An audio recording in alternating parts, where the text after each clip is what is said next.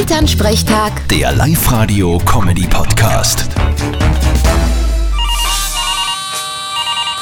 Hallo Mama, Grüß dich, Martin. Heute ist quasi ein Feiertag für uns. habt ihr im Lotto gewonnen? Schön war's. Aber heute ist internationaler Tag der Milch. Das gehört gefeiert, wenn man so viel Kier hat wie mir. Bin ich absolut deiner Meinung. Vor allem die Laktoseintoleranten werden heute eine gescheite Party machen. Ja, mei. Aber so viel gibt's ja da eh nicht, oder? Wir feiern heute unsere Kier und wir überlegen, ob wir uns nicht eine neue hochtechnologische Milchanlage kaufen. Was ist bei dir anders als bei der jetzigen? Du, da braucht man quasi nicht mehr in der Früh aufstehen zum Möcker. Die Kühe gingen von selber hin, die Anlage duckt automatisch an und mögt. Ja, voll super. Endlich lang schlafen wir in der Früh. Warum haben wir so eine Anlage nicht schon längst? Ja, frage ich mich auch.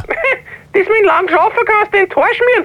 Es muss ja wer die Viecher fuhren, auch in der Fuhr. Für das gibt sicher auch irgendeine Anlage. Ja, was weiß ich? Du sag einmal, was für Milch kaufst du denn du über? Ich hab mir noch nie in meinem Leben eine Milch gekauft. Bitte was? Wie soll denn das gehen? Naja, frühstücken tue ich nicht, eine Kaffeemaschine hab ich nicht und kochen kann ich auch nicht. Vierte Mama. Mach du, hey. Bitte, Martin. Elternsprechtag. Der Live-Radio-Comedy-Podcast.